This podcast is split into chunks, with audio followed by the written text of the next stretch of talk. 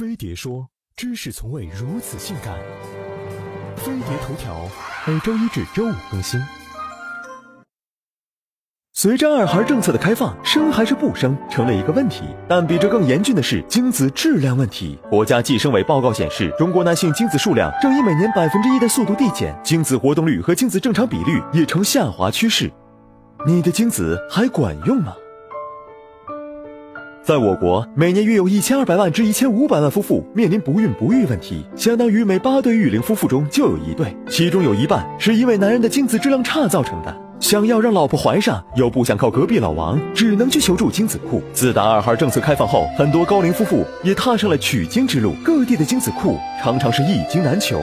为鼓励捐精，很多地方提高了捐精补助。上海最高有六千元的补助，但捐精不是你想来想来就能来，要求必须是中国籍公民，年龄一般在二十至四十五岁之间，不吸毒酗酒，没有性病、精神病、传染病、家族遗传病等。最关键的是，小蝌蚪活跃程度要高，有的地方还要求学历在。在大专以上，五官端正，身高一米七以上。毕竟谁都不想自己的孩子长得像武大郎。即便如此，捐精者中还是有四分之三的人在体检中就被淘汰。很多人自身精子都有问题。如果捐精成功，那么你捐献的精子最多只能让五位妇女生育，多出来的精子则不允许再次使用。按目前规定，一人一生只能捐献一次精子。想要靠捐精发财致富的人可以醒醒了。肥胖。久坐、抽烟、喝酒等不良嗜好和长期食用奶茶、甜点等含有反式脂肪酸的不健康食物，都是当代男性生活中的精子杀手。loser 们，赶紧改变不良生活习惯，把撸串的钱省下来办张健身卡，提高精子质量才是当务之急。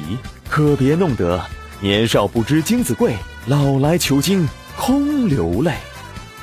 精子质量不高，容易导致不育的发生。为了帮助男朋友更快的让他老婆怀上孩子，我都教他这么做。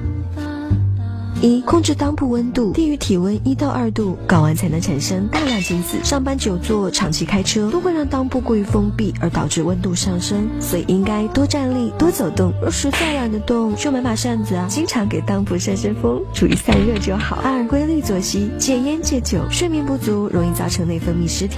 大量饮酒和吸烟过度也对精子有害，这些都会增加精子畸形的发生率哦。